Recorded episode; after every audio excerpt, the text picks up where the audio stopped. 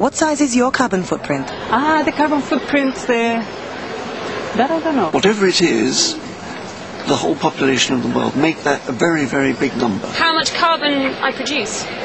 Is that it? You mean the effect that my living has on the earth in terms of the products I consume?